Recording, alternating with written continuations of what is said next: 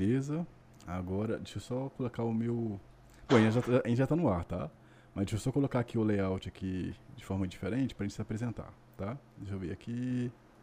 É, tira, tira a. Não, pode deixar, pode deixar. Então, já, já começamos, tá?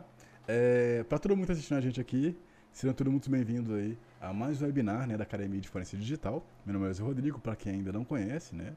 Inclusive, recomendo que vocês sigam a gente nas redes sociais. é, eu estou aqui é, com um profissional maravilhoso, né? Tá um pouquinho nervoso. Os caras, né? Já chego entregando. Tô um pouquinho nervoso para fazer, é, fazer, essa apresentação, mas eu tenho certeza que vai ser um sucesso, tá? Bom, é, é, a gente pede desculpa um pouquinho pela demora, tá? A gente teve imprevisto aqui. É, mas a gente já está aqui, né?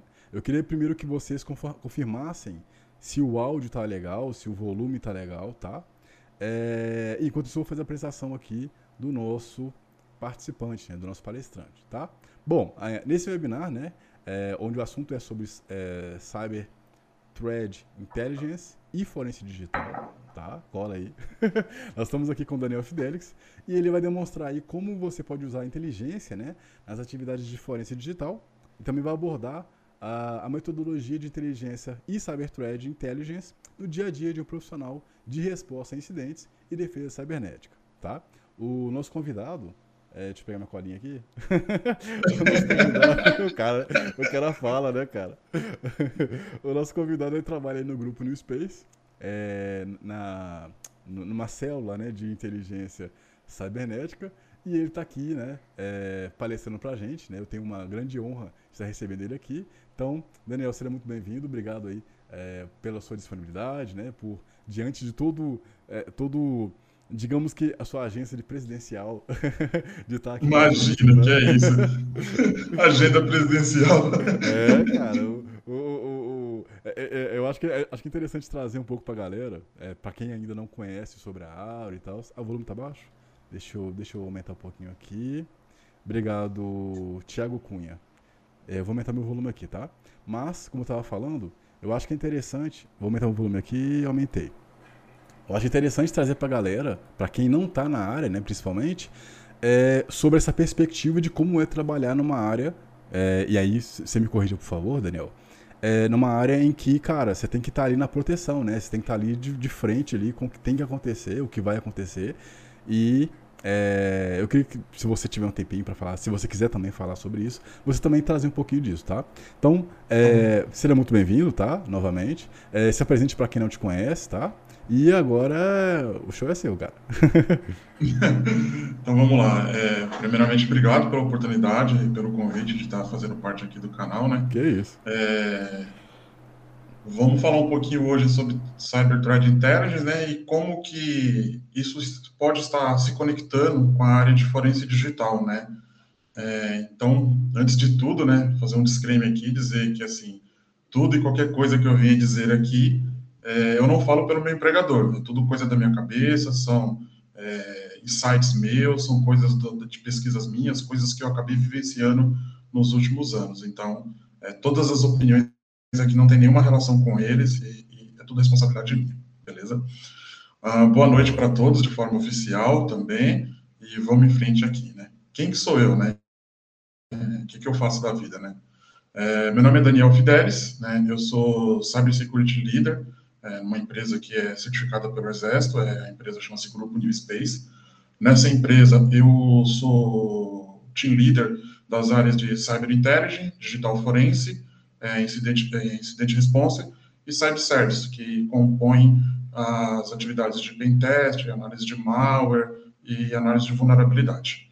É, minhas experiências anteriores, eu tive participações em algumas empresas, como é, a Cato, a Tempest, a, a Telefônica e o Grupo GPS. Sou pós-graduado em Cybersecurity pela Darius, que é IDESP, né?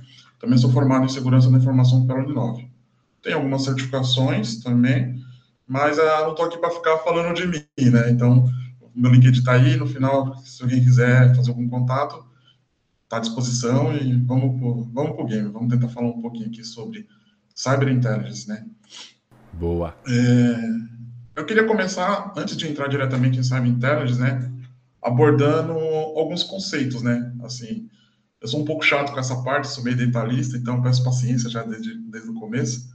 Né? Mas o, o que, que vem a ser inteligência, né? Antes da gente entrar em cyberinteligência. É, se a gente vai no Google, inteligência é a faculdade de conhecer e aprender, né? No Wikipedia, se a gente tentar entender é, o significado da palavra, vem do latim intelectus, de inteligência, interagir, entender, compreender e assim por diante.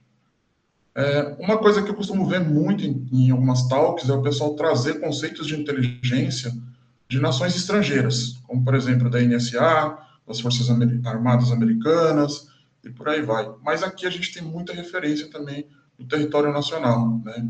Então, a gente tem é, uma lei, que é a 9.883, que inclusive é a lei que, que deu ali as bases e os fundamentos para a formação da nossa Agência Brasileira de Inteligência, ABIN. E baseado nessa lei, tem, uma, tem um trecho que diz que entende-se como inteligência atividade que tem é, objetiva, intenção de pegar e analisar e disseminar o conhecimento. Uh, Partindo para um outro contexto, né, quando a gente pensa em inteligência trazendo para o lado de tecnologia, né, o que, que é inteligência? Né?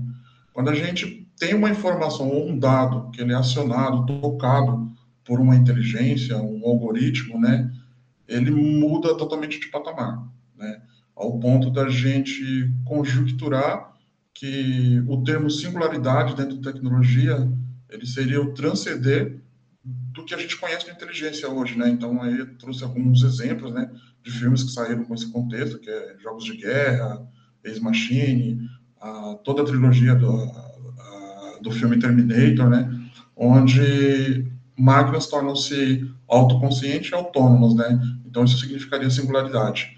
Por que, que isso é importante? Já existem estudos hoje na área cibernética onde tentam se aplicar IA, inteligência artificial de máquinas, para tanto para defesa como para ataques orquestrados. Né?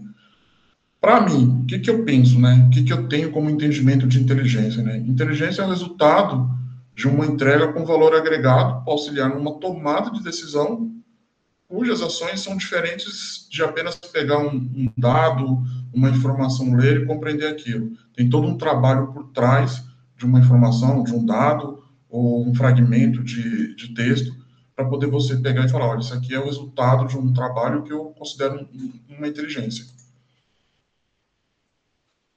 Ah, beleza. Mas como que é, como que Intel ou Cyber Intel, né, aí já adjetivando inteligência para dentro da área de cyber, né, fazendo uma adjetivação é, de inteligência para Intel ou Cyber Intel, como que isso é conhecido normalmente, né?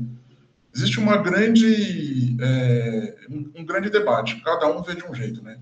Pesquisadores, da, pesquisadores e comunidade de segurança têm um entendimento, governos e entidades militares têm outro, alguns players que fornecem é, hardware de segurança ou software de segurança têm um outro entendimento, e algumas áreas de algumas empresas privadas têm um outro entendimento também. Mas, de modo geral, o que a gente costuma é, extrair quando a gente conversa com pessoas em eventos ou, ou em, em, algumas videoconferências é o termo Open Source Intelligence, o OSINT. Né?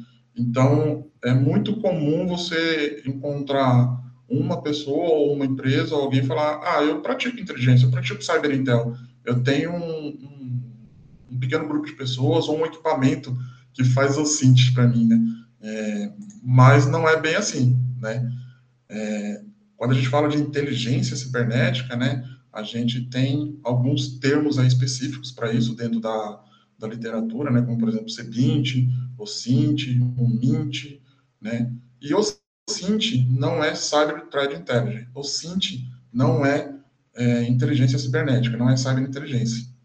Por exemplo, se você tem um equipamento na sua empresa esse equipamento ele não te entrega é, TTPS, não te entrega táticas, procedimentos, né, de que um adversário está empregando em uma campanha com, contra a sua instituição ou contra um setor específico.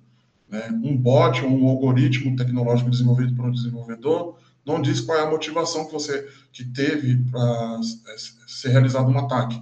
Por exemplo, um bot não vai te dizer qual é a intenção de um grupo ou um conjunto de atores por trás de uma ação orquestrada. Então, o Cint não é isso.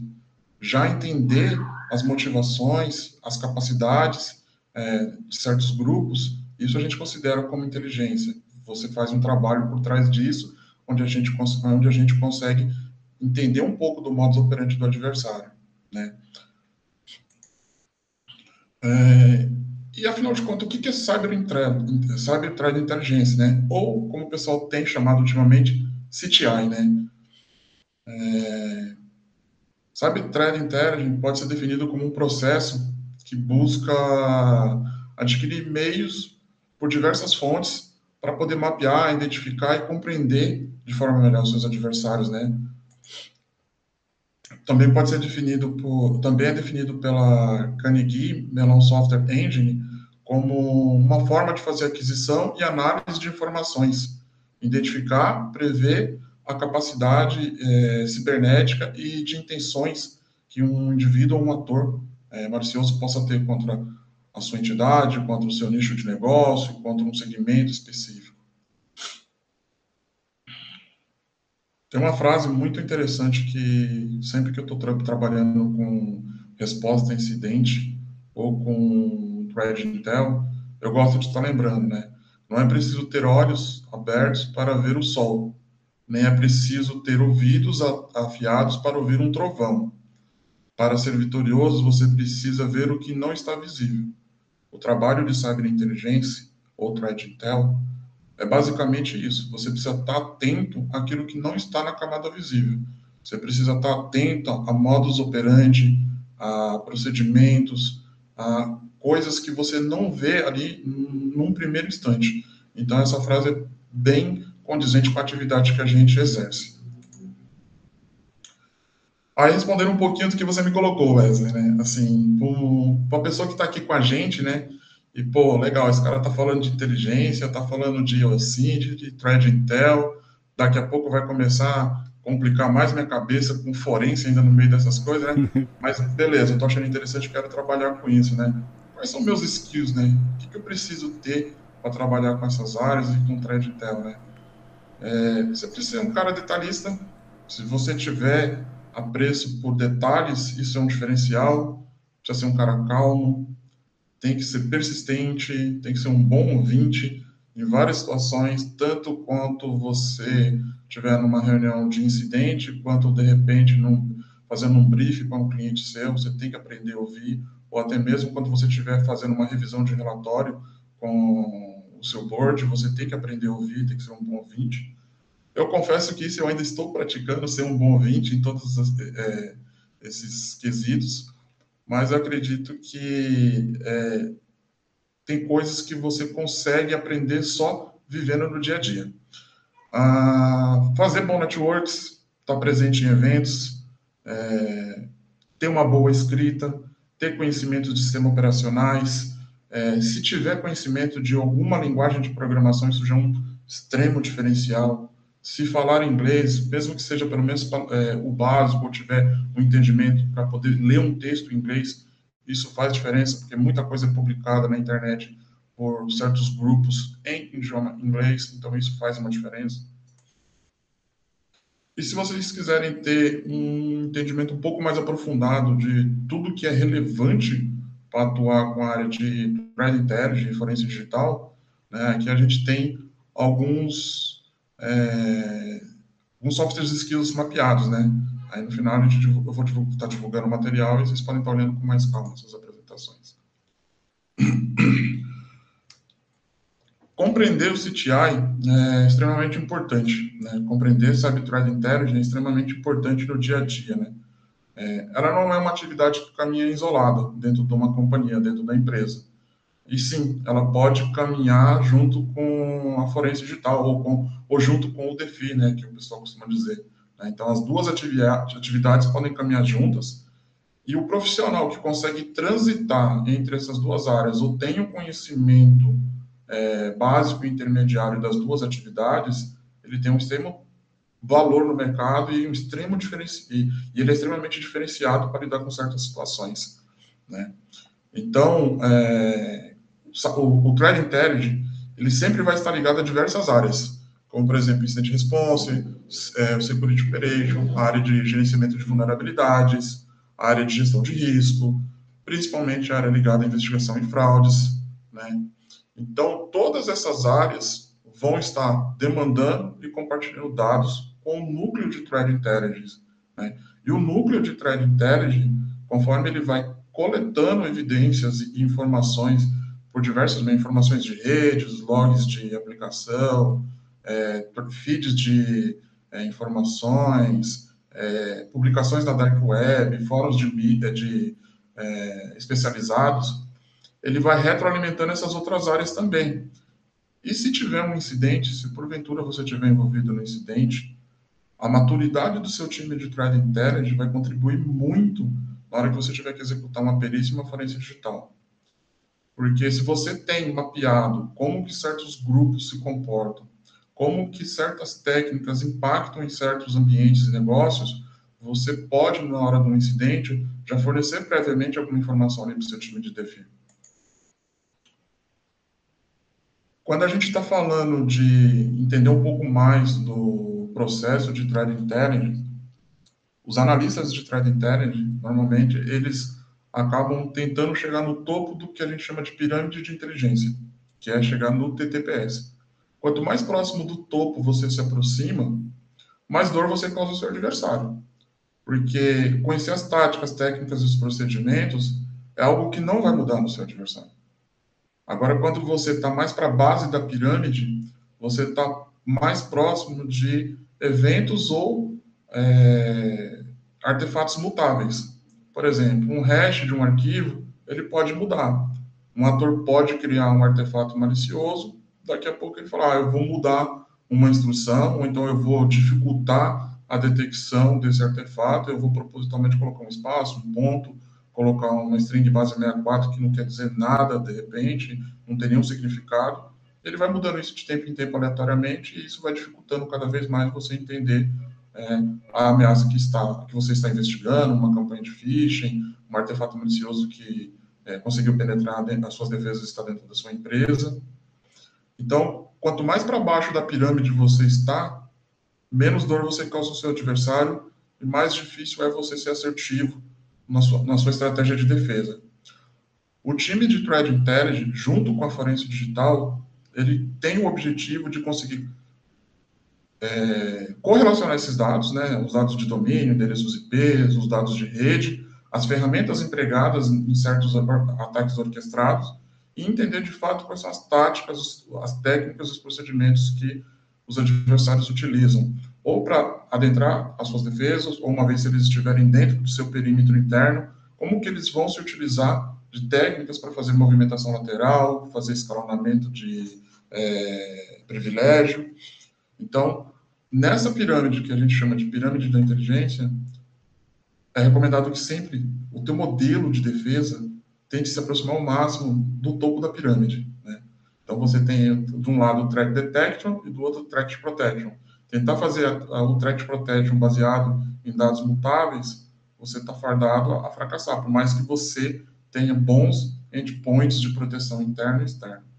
Do outro lado, a gente tem o ciclo de operações cibernéticas, onde na maioria das, das ocasiões esse ciclo ele é mais amplo, então você tem um, um olhar mais aberto, né? Você está fazendo ali um processo de coleta de informações é importante que essa coleta de informações, quando a gente fala de threat intel ou de cyberinteligência, ela tem a ver com os propósitos da sua empresa, com os negócios que você se propõe a, a, a proteger, né? É, não adianta você sair coletando dados de tudo quanto é canto do mundo e, de repente, esses dados não serem úteis para você. Você só vai gerar uma massa de dados que, na verdade, vai gerar um outro processo dentro da inteligência, que é a desinformação, né?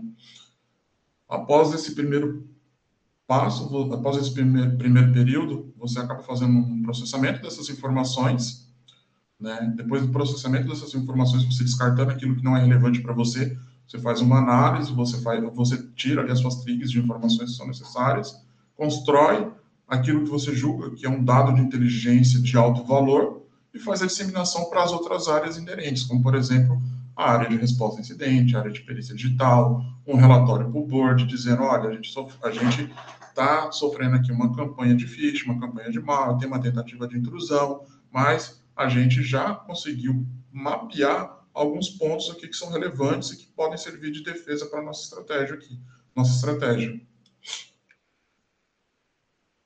Uh... Desculpem. E como que a gente é, pode embasar tudo isso que eu acabei falando, né? Existem alguns frameworks, algumas metodologias que são muito similares. Então, se você pegar elas em, em, em, em microserviços, em pequenas partes, você dissecar essas metodologias, você vai ver que muita coisa consegue ser encaixada dentro de uma outra. Então, por exemplo, a gente tem, tem o ciclo de, de, o ciclo de Yoda, tem o framework do NIST, tem um outro framework muito interessante que eu gosto de é, citar, inclusive, em relatório, que é o do, do do EDRM, e todos eles são muito similares. O ciclo de Yoda consiste em você observar, é, orientar, decidir depois agir. Como é que a gente pode, por exemplo, aplicar isso numa resposta incidente, né?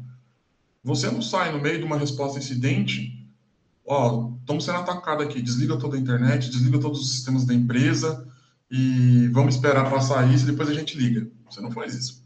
Se você fizer isso, pode certeza que alguém vai te demitir. Você observa o que está acontecendo. Você tenta olhar logs, você tenta entender comportamento da aplicação. Olha, vamos observar o que está acontecendo. Vamos primeiro, antes da gente adjetivar que a gente está no incidente, saber se não é uma falha pontual. Né? Então aí você já, já começa até a entrar no orientar, você começa a passar orientações de repente para o teu time de infra, para o teu time de desenvolvimento, né? para os teus DevOps. Né? Hoje é até muito comum você, você ter DevOps né? que são desenvolvedores com skills de segurança. E após esse processo você começa a agir. Olha, é, de fato eu não encontrei nada no log aqui que sugira uma falha de aplicação né, um estouro de, de, memória, por exemplo, um buffer overflow, é, por um crash de, da aplicação, tem coisas diferentes aqui. Eu estou recebendo requisições de localizações geográficas onde eu não tenho nenhuma relação de negócios. Né? Então, por exemplo, por que, que eu estou recebendo tantas requisições de um país europeu ou, ou asiático, sendo que eu não tenho relações de negócio com esses países? Eu não ofereço serviços para esses países nem para nenhuma empresa lá. Então, por que, que eu estaria recebendo um volume excessivo de tráfego? Então, você começa a agir e mitigar é, em certos níveis o que está acontecendo. Se a gente pega esse ciclo de Oda e compara com o ciclo do NIST, não tem muitas similaridades, mas a gente consegue encontrar pontos em comum. Na parte de preparação, é, quando a gente vai para uma resposta incidente ou quando a gente vai para uma forense, a gente tem que se preparar. A gente olha, peraí, eu vou fazer uma forense, beleza. O ambiente é o quê? É cloud, é uma máquina virtual em loco, na nuvem, é uma máquina física, é, vou ter que fazer uma forense em código-fonte. Você tem toda uma parte de preparar, observar um ambiente onde você vai é, ser um interventor. Né? É, se a gente pega lá o livro Tratado de Computação Forense, nesse momento você é um interventor. Né? Você não necessariamente precisa ser um perito nomeado, né? você pode ser um técnico interno que vai fazer uma intervenção para poder responder um incidente, pode ser um analista interno. Depois que você está preparado, que você entendeu quais são as ferramentas que você vai precisar, qual é o escopo onde você vai poder atuar, você vai fazer ali uma pequena detecção, uma análise de certas situações e depois sim você vai partir para coleta, processamento e entrega dessas evidências é, para uma custódia e depois sim um novo processo de indexação, entrega, análise e entrega de laudo. E se a gente pegar esses pontos, todos eles têm um pouquinho é, ou pequenas partes no ciclo de obra. Um outro ponto um outro ponto que eu considero muito importante é que quando a gente pega o ciclo de inteligência, né, de novo, sai da forense de uma metodologia que a gente estava apoiando, a forense que é o ciclo de obra, a gente volta lá para a inteligência, que é onde o analista de threat intelligence vai estar atuando no dia a dia. Né? Se a gente pega o ciclo de vida de inteligência e as fases de uma perícia ou de uma, uh, de uma digital, a gente ainda consegue novamente fazer correlações. Então, A fase de coleta, a gente pode correlacionar no ciclo de vida da, de inteligência com o planning indireto e com a fase de collection no ciclo.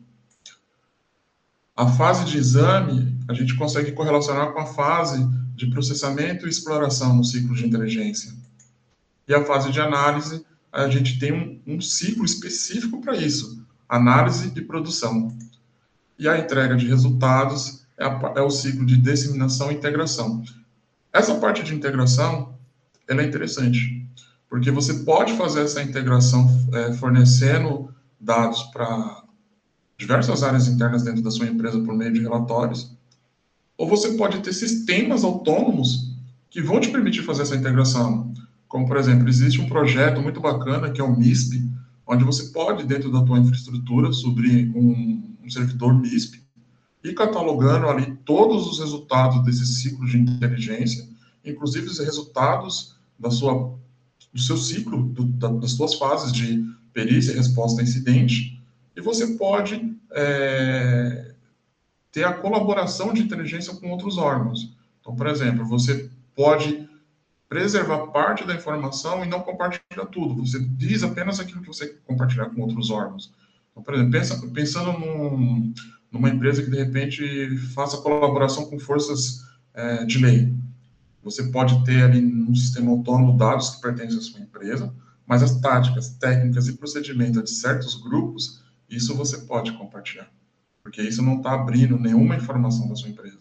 Então, por exemplo, eu detectei que um certo grupo ofensor ou, ou, ou um ator, ele está fazendo uso de uma técnica de movimentação lateral ou de é, intrusão por meio de um um phishing novo, e eu classificar isso, é, detalhar isso como técnicas, táticas e procedimento e compartilhar isso sem expor nenhuma informação da minha organização.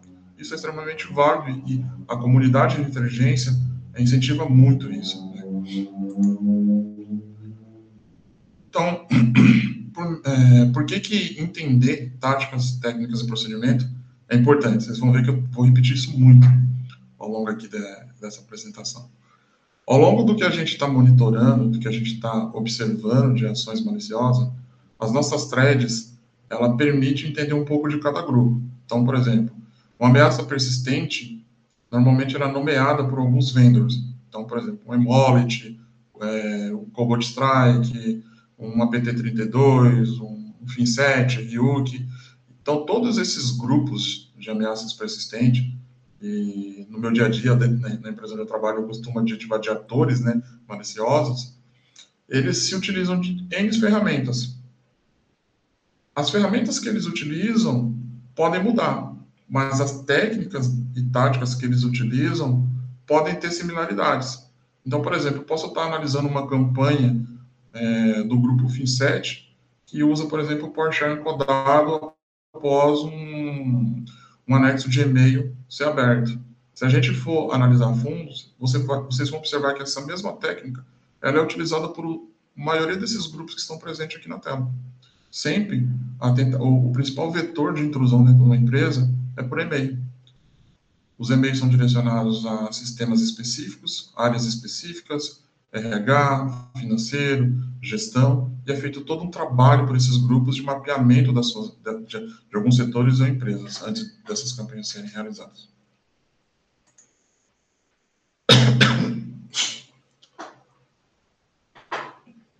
Ainda no contexto de inteligência ou cyber intelligence, quando a gente está falando de modus operandi, a gente também está falando de conhecer é, a capacidade de como certos grupos e atores é, se orquestram, se organizam. Por exemplo, se a gente entende qual é a estrutura de é, qual é a infraestrutura que um grupo está utilizando, você consegue mapear certos pontos que você pode tentar fazer intervenção. Como, por exemplo, se você consegue fazer um mapeamento de certos domínios, blocos ASN, é, ranges de endereço IP, você pode identificar quem são os, tentar identificar quem são os provedores responsáveis por é, essas atribuições e tentar entrar com uma solicitação técnica, uma argumentação pedindo o takedown desses domínios, desses endereços IPs, para ir informando, olha, eu detectei uma campanha de é, maliciosa de phishing contra a minha instituição. Eu posso fornecer aqui algumas informações relevantes que fundamentam e embasam essas informações. Então, eu gostaria de pedir para vocês take down dessa estrutura maliciosa, que é o que a gente chama de command control, né? Entender o ciclo de vida também desses command control é importante. Porque às vezes você está ali tão é, afinco, tentando entender é, qual é o IP ofensor, qual é o, a central de comando e controle que o, o artefato malicioso que está dentro da sua empresa está se comunicando. E de repente o ator vai e fala: Olha, eu vou mudar a minha estrutura, eu estou com todo a minha infraestrutura maliciosa hospedada na, na nuvem A, agora eu vou mudar para nuvem B. Vou chamar de nuvem A e nuvem B para a gente não dar nome aqui às estruturas aí né, conhecer, é, entender qual é a capacidade de movimentação dessas estruturas, também vai me dizer muito sobre os atores, né? Eu vou entender qual o nível de conhecimento técnico deles, né? Eu estou lidando com uma pessoa, eu estou lidando com um grupo, eu estou lidando com mais que um grupo. Então, quando eu consigo entender essas características, eu consigo também entender melhor a motivação desse grupo.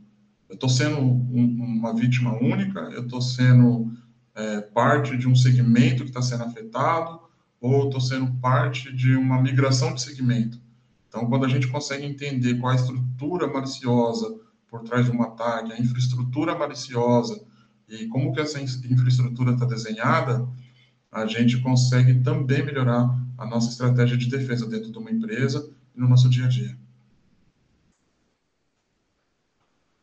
Uh, aqui eu trouxe alguns casos, né? Alguma, algumas coisas que eu acabei vivenciando no meu dia a dia. Eu mascarei algumas informações para poder manter a privacidade da, das empresas que foram é, objetos de investigação na época, que, ao qual eu participei, né? E estou tentando pe e tentei pegar parte dessas investigações e apoiar nas metodologias que eu apresentei. Então, por exemplo, dentro de uma resposta a incidente, quando eu, eu, eu tive a oportunidade de extrair alguns hashes desses arquivos tecnicamente e fazer algumas comparações para tentar identificar padrões, eu basicamente estou ali no meu dia a dia executando uma atividade de thread intel. E aí você é confuso, você fala, pô, o cara está ali executando atividade de forense digital, de resposta a incidente, calculando hash, tentando encontrar padrões de comportamento em um artefato malicioso, e ele me diz que ele está executando o ciclo de Oda. Sim.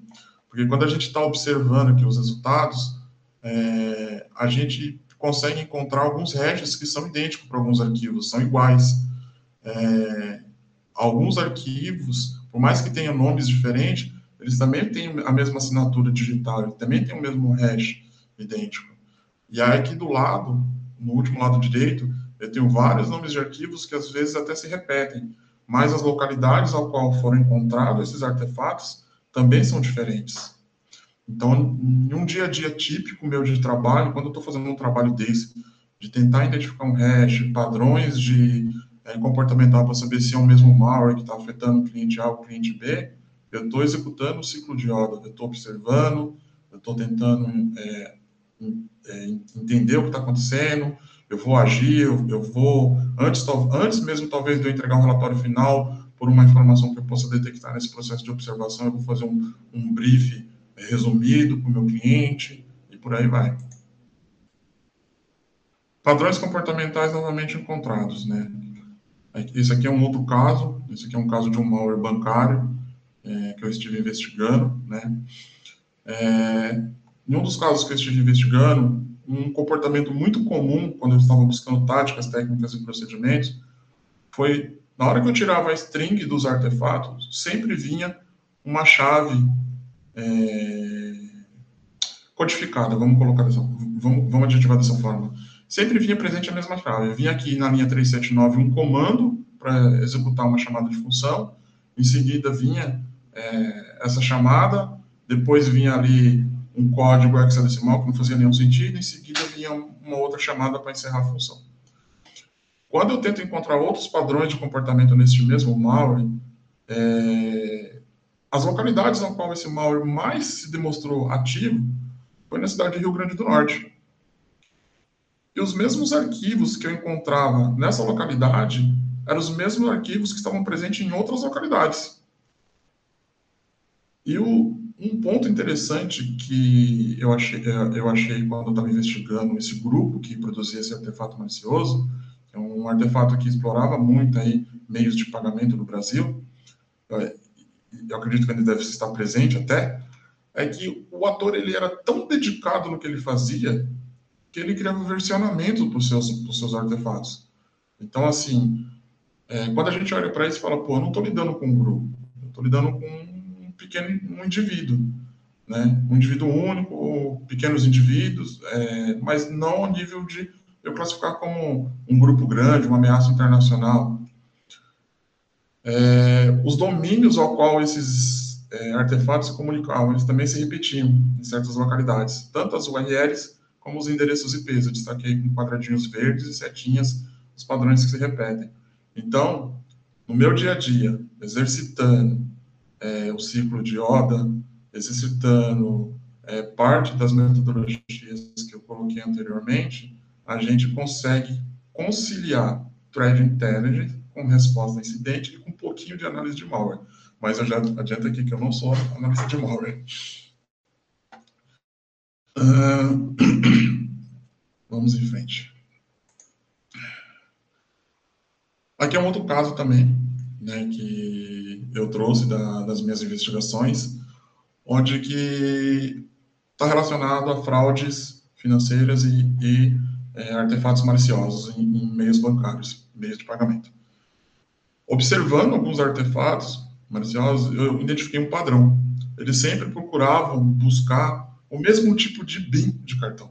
Quando a gente fala de cartão de crédito, existe uma sequência numérica que normalmente vem impressa ali nos cartões de plástico das, das instituições financeiras. Existe até um projeto para que essas é, impressões digitais não venham mais nos cartões, mas isso ainda está em andamento para estudos. Essas mesmas BINs eram sempre encontradas no, em trechos do código-fonte do artefato malicioso. Então, assim, o malware ele não pegava qualquer tipo de cartão. Ele não tentava fazer roubo de informação é, em e-commerce ou é, serviços financeiros de qualquer cartão. Ele procurava bandeiras de cartões específicas, mas não só a bandeira, tinha que ter uma numeração específica. Eu não preciso ser um analista de malware e entender qual, todo qualquer tipo de linguagem de, é, de programação. Para mim, tudo que está escrito aí, de repente pode ser hebraico. Eu posso não entender uma vírgula do que está aí de linguagem de programação. Mas baseado na metodologia de threat intel, de inteligência ou cyber intelligence, eu consigo novamente identificar padrões. De novo, a gente volta para o ciclo ordem. Uma vez que eu consigo identificar esses padrões, eu posso ir ao fornecedor desses meios de pagamento, externar esses padrões, é, questionar se faz sentido esses padrões. Uma vez que esses padrões façam sentido, eu, eles estão sendo municiados de informações para tomar certas ações e medidas de proteções. Olha, será que existe uma falha de algoritmo matemático que, quando houve a geração desses cartões com, esses, essas numerações específicas que esse artefato malicioso está procurando, e isso está permitindo a fraude? E quando a gente olha por esse prisma, veja que eu não estou olhando para a rede de arquivo, eu não estou olhando para código de programação, eu não estou olhando para a estrutura de é, como de controle que está na internet. Eu estou pegando padrões comportamentais, que eu posso chamar de táticas, técnicas e procedimentos, estou levando para os fornecedores de, de, soluções de meio de pagamento, e eles vão analisar se faz sentido isso ou não, e vão aplicar ali, técnicas de mitigar, de melhorar suas defesas, baseado nesse relatório de inteligência que a gente está entregando para eles. Um ponto muito importante, e a gente fala, quando a gente está trabalhando com resposta a incidente ou thread intelligence, é que normalmente no dia a dia você acaba respondendo quesitos. Você responde questionamentos, né? Olha, por que, que a fraude está acontecendo? Né? Por que, que eu estou sendo o alvo? Por que, que é, somente os cartões A ou B estão envolvidos na fraude? Por que, que só o lote de cartão A ou B está envolvido na fraude? Baseado em comportamento e tentando encontrar táticas e procedimentos, talvez você consiga encontrar essas respostas. Nem sempre você vai encontrar mas ter o norte, saber por onde procurar, ser detalhista Isso faz diferença no dia a dia. Outro case. ah, um certo cliente nos procurou uma vez para investigar fraudes é, em sistemas de bilhetagem de serviços é, aéreos. Essa empresa, ela tinha um, uma maturidade de segurança muito forte dentro da, dentro da companhia. Né? Oi.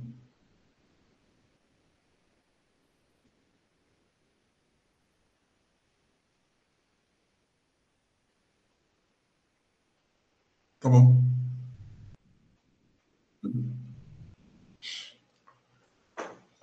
Então, voltando aqui. É...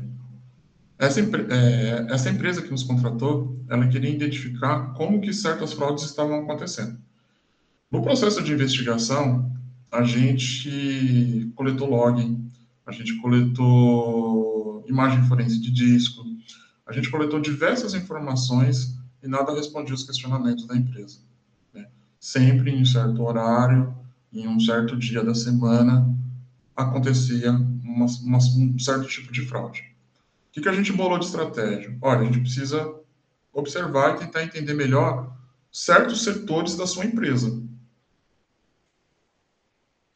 Uma vez que a gente definiu quais eram os setores que era importante estar observando de perto, a gente é, mudou parte do sistema de monitoramento interno da empresa, é, o CFTV, a gente passou, mudou turnos e com isso a gente conseguiu achar um possível alvo de valor para olhar mais de perto. Quando a gente é, começou a observar esse, esse alvo de, certo, de um certo valor um pouco mais de perto, a gente identificou que ele tinha funções e privilégios elevados na rede da empresa. E que toda vez que ele ia para casa num certo dia é, específico, ele deixava a máquina ligada. Bom, qual foi a estratégia daí para frente? É, a gente vai é, esperar ele deixar a máquina ligada.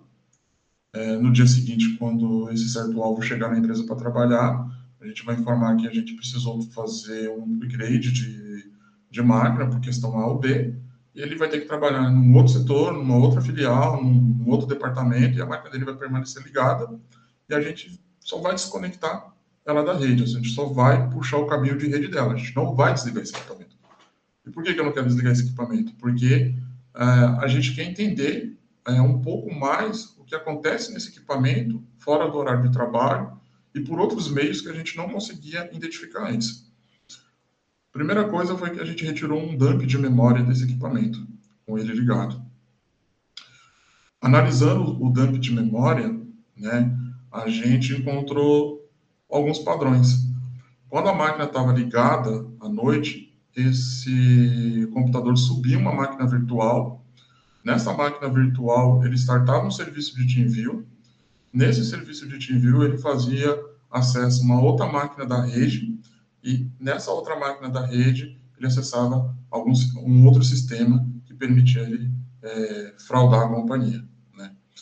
E a gente pegou isso tirando strings do dump de memória, né? Então, a, a, do lado esquerdo aqui eu tenho o resultado das strings, né? E, tam, e, também a gente fez uso da ferramenta Volatility. E aí a gente conseguiu pegar um endereço IP que destoou das comunicações que a empresa conhece. Quando a gente consultou esse serviço de esse endereço IP, a gente constatou que era um serviço pertencente a, um, a, é, a uma empresa que chama-se TeamView. E aí a gente conseguiu encerrar o ciclo da fraude porque a gente conseguiu entender como que a fraude acontecia. Né? Então, assim, era num certo dia, apenas da semana, era numa, não era sempre. É, o alvo que a gente identificou é, de alto valor, quando a gente tirou é, o dump de memória e começou a analisar o equipamento, se provou é, correto. Então, é, com base nisso, a gente conseguiu encerrar a investigação. E aí a gente tem a alegria do board, né?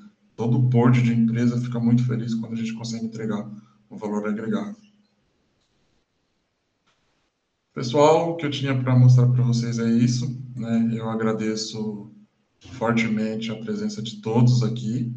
Né? E assim, eu tentei trazer alguns casos que eu atuei, eu tentei trazer alguns conceitos de metodologias ao qual é, a gente pode amparar é, o ciclo de Thread Intelligence com a forense digital para mostrar que as atividades caminham junto. Né? Não, Thread Intelligence não é uma atividade ou um setor apartado das outras áreas de defesa ou de, ou, ou de cybersecurity da empresa. Né? Thread Intelligence caminha junto com outras áreas, assim como caminha junto com forense digital.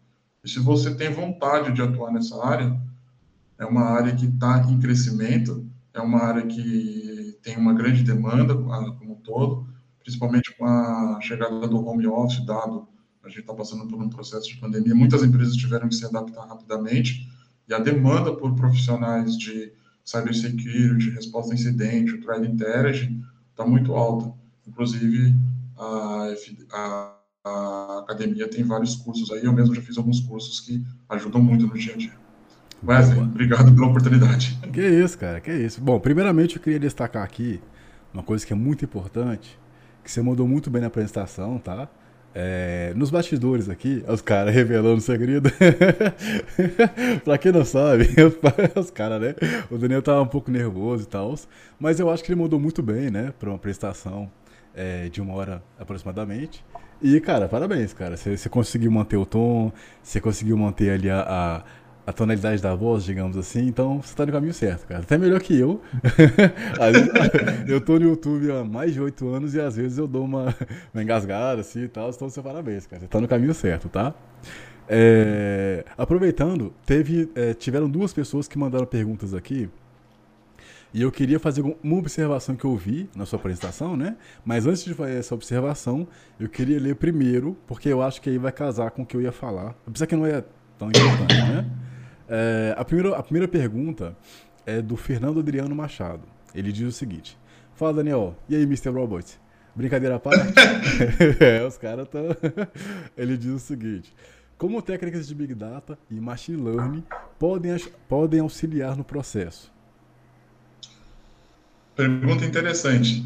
É... O processo de Machine Learning ele pode automatizar a análise, por exemplo, de um log. Então vamos, vamos pegar, por exemplo, que você. Vamos, vamos fazer de conta que você esteja em um incidente. Você é uma empresa que tem recursos limitados para processar um volume muito grande de dados e você precisa responder o incidente de forma rápida ali. Quando eu digo responder, não necessariamente é você fazer a, o estanque, é, fazer a contenção, mas começar a obter é, dados insumos para você entender o que está acontecendo dentro da sua empresa e responder. Ah, o machine learning ele pode automatizar esse processo. Você pode criar scripts em, linguagens de programação, como por exemplo Python. Você pode também utiliz, é, utilizar o machine learning para é, automatizar sistemas de defesa, uma vez que a própria machine learning identifica certos padrões de comportamento, ela dispara um, um, uma ação e um mecanismo, ou um, um software, um sistema que requer uma segunda revisão por um, um ano para avaliar se aquilo faz sentido e confirmar se aquela ação deve ser executada ou não. Pegando machine learning, por exemplo, para a área de inteligência e prevenção a fraudes, você pode utilizar machine learning para entender como que certos grupos estão se organizando e orquestrando é, no chamado chats privados. É muito comum na, área, na parte de inteligência você tentar fazer o que a gente chama de infiltração em grupos privados para poder entender o, o, o, quão grave é certas ameaças que estão sendo orquestradas ali e, e, e ditas em certos grupos. E o uso de machine learning pode absorver essas informações de forma rápida e precisa, fazer inclusive reconhecimento de figuras e imagens para poder é, você gerar os chamados informes de inteligência, né, que é uma coisa que a gente faz muito na empresa do trabalho, você responder ao seu, não só ao seu cliente, mas também é, retroalimentar suas outras áreas de, de segurança interna e se defender ou gerar insumos para que outras empresas possam se, se defender entregando um produto de inteligência. Boa, garoto! Cara, primeiro eu queria agradecer aqui a galera que está assistindo a gente, tá? É, a galera está interagindo bastante aqui. A gente está com cerca de 46 pessoas já, tá, cara? É, e a galera tá falando aqui muito bem de você. O Luciano que ele falou aqui, parabéns, Daniel, muito bom orador. Que é o que eu falei, né, da, da sua apresentação. Você é, fala muito bem, não sei há quanto tempo que você palestra, que você é, ensina, né, digamos assim, mas você tem um, um soft skills, né, que são realmente, na, pra, na minha opinião, interessantes para quem vai transmitir informação, tá? Então, parabéns. A galera tá comprovando aqui o que eu falei, né? Todo mundo dando parabéns aqui, tá? a galera tá gostando bastante. E surgiram mais duas perguntas, mas antes eu vou ler a pergunta do Uber Investidor. Deve ser. se bobear. Uber Investidor. É, Vamos se, lá. Se bobear, a gente tá fazendo propaganda aqui pro cara, que foi muito inteligente colocar esse nome. mas vamos lá. Ele pergunta o seguinte, cara. Inteligência artificial, é, AI, né? Aqui é a sigla poderia auxiliar é, um analista de threat intelligence na tomada de ação de uma ameaça no dia a dia? Pode, pode sim. Né? É, inclusive, esse é o ponto que eu trouxe na minha apresentação, quando a gente pega o conceito de inteligência e leva para um outro nível, que é que a gente pega a inteligência e olha ela como tecnologia e não como um humano tratando inteligência e se colocando na função de thread é, de analista de thread é, intelligence, né? É, a IA ela pode sim ajudar no dia a dia gerando padrões para você, gerando é, informações ao qual você tem o poder é, na mão para tomar aquela decisão. Ela não vai tomar a decisão para você, mas ela vai te, te municiar de uma forma muito mais rápida do que qualquer capacidade humana. Então, assim, quando a gente fala de IA, a gente está falando numa, numa velocidade de resposta e de, de, detecção de padrões absurdo. É, seria como se um computador ou um código de uma IA de, sei lá, eu não sei quantas linhas é um, um, um, uma, IA efetiva, mas eu vou colocar aqui para efeito de, de, de contextualização. vamos supor que você pegue 10 linhas de código. O resultado que essas 10 linhas de código vão te entregar talvez seja superior que 30 analistas trabalhando em 20 minutos. 20 analistas, 100 analistas. É, não tenho padrões aqui técnicos para te, te, trazer um número absoluto, nem nenhuma prova de conceito. Mas é evidente hoje, no mundo que a gente vive, que a inteligência artificial ela pode entregar um valor agregado muito maior e mais efetivo no dia a dia, se ela for combinada com o analista de threat intelligence ou o analista de resposta a incidente. Boa, boa, garoto. Isso aí, cara. Bom, é, a galera tá continuando aqui, né, cara? Ó, a Anelisa Trindade. Eu não vou falar o nome todo que completa, gente, porque eu não sei até onde pode ser benéfico ou não falar o nome da pessoa completo, né? Eu vou falar o primeiro e o segundo nome só por questão de segurança também, tá? Mas a Ana Elisa, ela diz o seguinte: muito bom mesmo, explicações claríssimas e bem colocadas. Fernando Adriano aqui deu um parabéns para você. Uh, o Thiago Cunha, ele diz que a palestra é boa demais, né? E uh, ele, ele pergunta o seguinte: quando você vai fazer um, provavelmente uma palestra, né? De MISP e automação no processo de resposta e incidente hands-on? Tá em elaboração, a gente pode combinar. Oh, Talvez até ele faça junto comigo. Oh, ele levantou a bola, então, esperto, cara. Boa. Bom, tem a pergunta aqui do Newton Saraiva, né?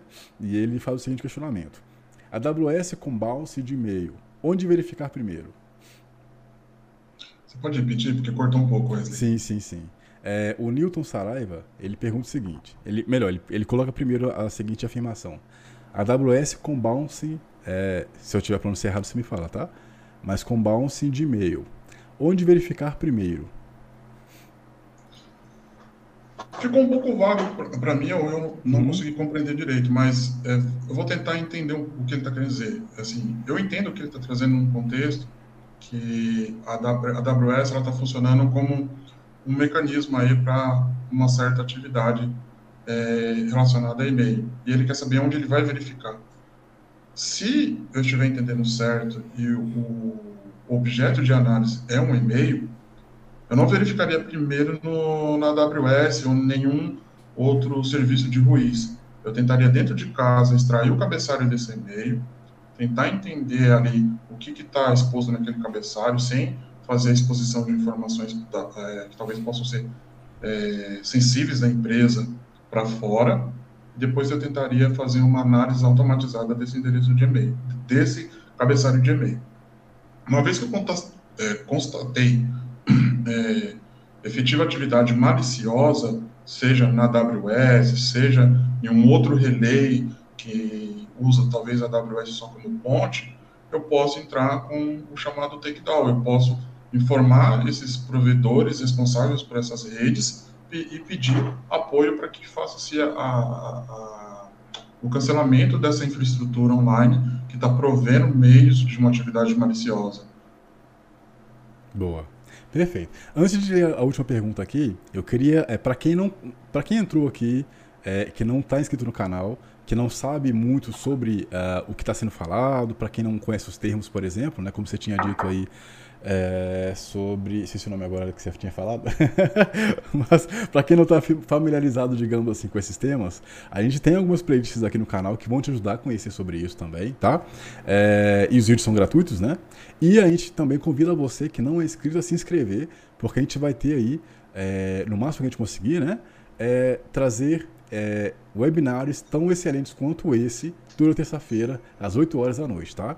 Então você que não é inscrito, se inscreve, siga a gente nas redes sociais, siga também o nosso Instagram, né? É, porque a gente está trazendo sempre aí não só uh, conteúdos com pessoas sensacionais, como o Daniel, por exemplo, mas também aí, informações sobre nossos treinamentos, né? Por exemplo, a gente tem aqui um, um, um chat, é, melhor, na verdade, um, uma enquete, né? Que eu perguntei quantas pessoas estão, digamos que, é, por dentro dos assuntos falados aqui. Uh, ah, 44% das pessoas disseram que trabalham com isso, 21% disseram que não têm muito conhecimento sobre isso e 35% disseram que querem aprender. Ou seja, é, nós é, temos uh, como ajudar você a entrar nesse meio, né, nesse universo forense, nesse universo aí da questão de segurança, de proteção, de cibersegurança, enfim, e é, você colando com a gente aqui, você com certeza vai aprender muita coisa, tá? Então eu te, eu te convido primeiro a se inscrever no canal. Segundo, se você quiser né, investir no seu conhecimento, já aproveitando esse momento de marketing aqui, eu te convido a. É, e uma notícia, uma notícia muito importante. A gente está com um treinamento novo de Thread, é, Thread Intelligence, além também de a gente ter um treinamento com o Marcelo Nage, né, que estava aqui no chat com a gente, é, de Cyber Security Essentials, e também está com um desconto é, inacreditável no treinamento de fundamentos de forense digital. Na verdade, a gente está com, com um desconto nesses três treinamentos que eu acabei de falar, tá? O link está na descrição desse vídeo, então você que quer investir na, na na sua carreira, é só clicar na descrição ou chamar o nosso é, é, setor comercial, né? Que é o Kainan, grande Kainan. Kainan, dá um salve aí. é, que ele vai te ajudar aí a entender por onde você pode começar, é, qual é o, o, seu momento, né? E o, o que, que é mais adequado para o seu momento, tá? E muitas outras é, informações que você precisar, tá? Então, link na descrição. O QR Code, para quem não estiver assistindo no celular, é, o QR Code do WhatsApp do Kainan está aparecendo para você na tela, mas também tem o link aí na descrição e também está afixado ali. Deixa eu só confirmar aqui se ele está aparecendo aqui. Tá, tá aparecendo. Tá fixado no, no, numa mensagem que eu coloquei aqui no chat o número do WhatsApp do nosso comercial, que é o Kainan, tá? Então, indo agora para a última pergunta, que é da Andrea Polanski. Ela, diz, ela pergunta o seguinte: o uso de ferramentas como Alien Vault. Eh, se eu, se eu estiver pronunciando errado, você me corrija, tá? Por favor. Tá certo, tá certo. Mas, mas ele diz, ela pergunta o seguinte: o uso de ferramentas como Alien Vault ajudam nesse processo de thread, é, thread Intel? Olha, é uma pergunta excelente. É uma pergunta técnica e diz um pouco a respeito do perfil da pessoa que está perguntando também. Ah. é, sim, ajuda. O, o serviço do, do Arenvolt é o que a gente chama de feeds de indicadores de comprometimento. Todo e qualquer feed ou serviço que te forneça indicadores de comprometimento, ele ajuda nesse trabalho.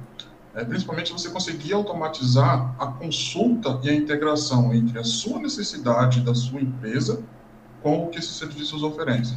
Porque quando a gente fala de Thread Intel ou de Cyber Intel, o que a gente tem que levar em consideração é que assim, inteligência ela é muito grande o escopo. O que, que é importante para sua empresa? O que, que você precisa observar? O que, que você precisa identificar como tática, técnicas e procedimentos?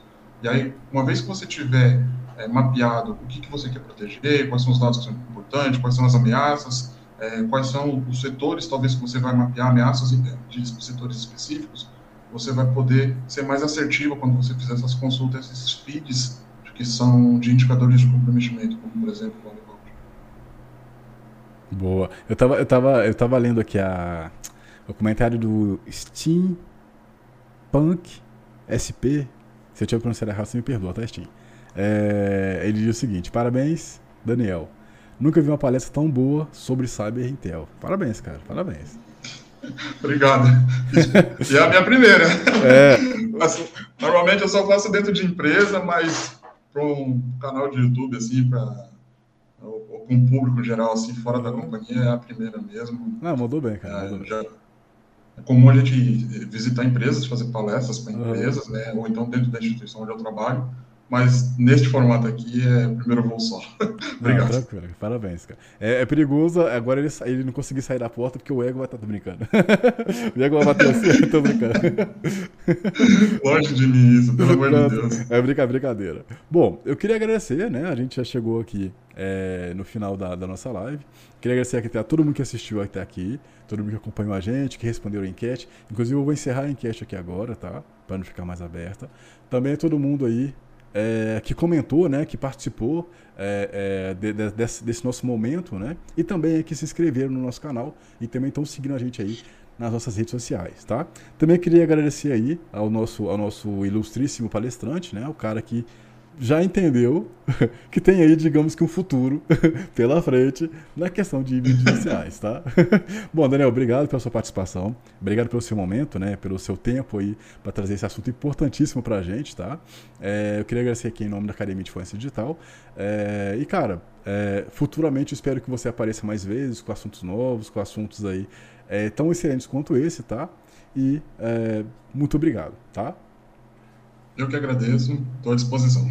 Perfeito, cara. E para você que assistiu até aqui, muito obrigado. Terça-feira tem mais, tá? O, dando um spoilerzinho de leve aqui.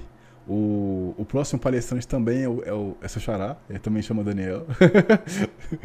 então, é, siga a gente nas redes sociais para você saber qual é o próximo assunto que a gente vai trazer, tá bom? Grande abraço a cada um de vocês. Não se esqueçam de, se tiver dúvidas ou quiser informações sobre os treinamentos que a gente tem, além da, da mega promoção que a gente tem para esse evento, né? É só chamar o Kainan, o Kainan tá aí, não só no chat, mas também aí no WhatsApp, tá? É, e é isso. Grande abraço para cada um de vocês. Excelente noite de terça-feira, tá? E abraço. Valeu!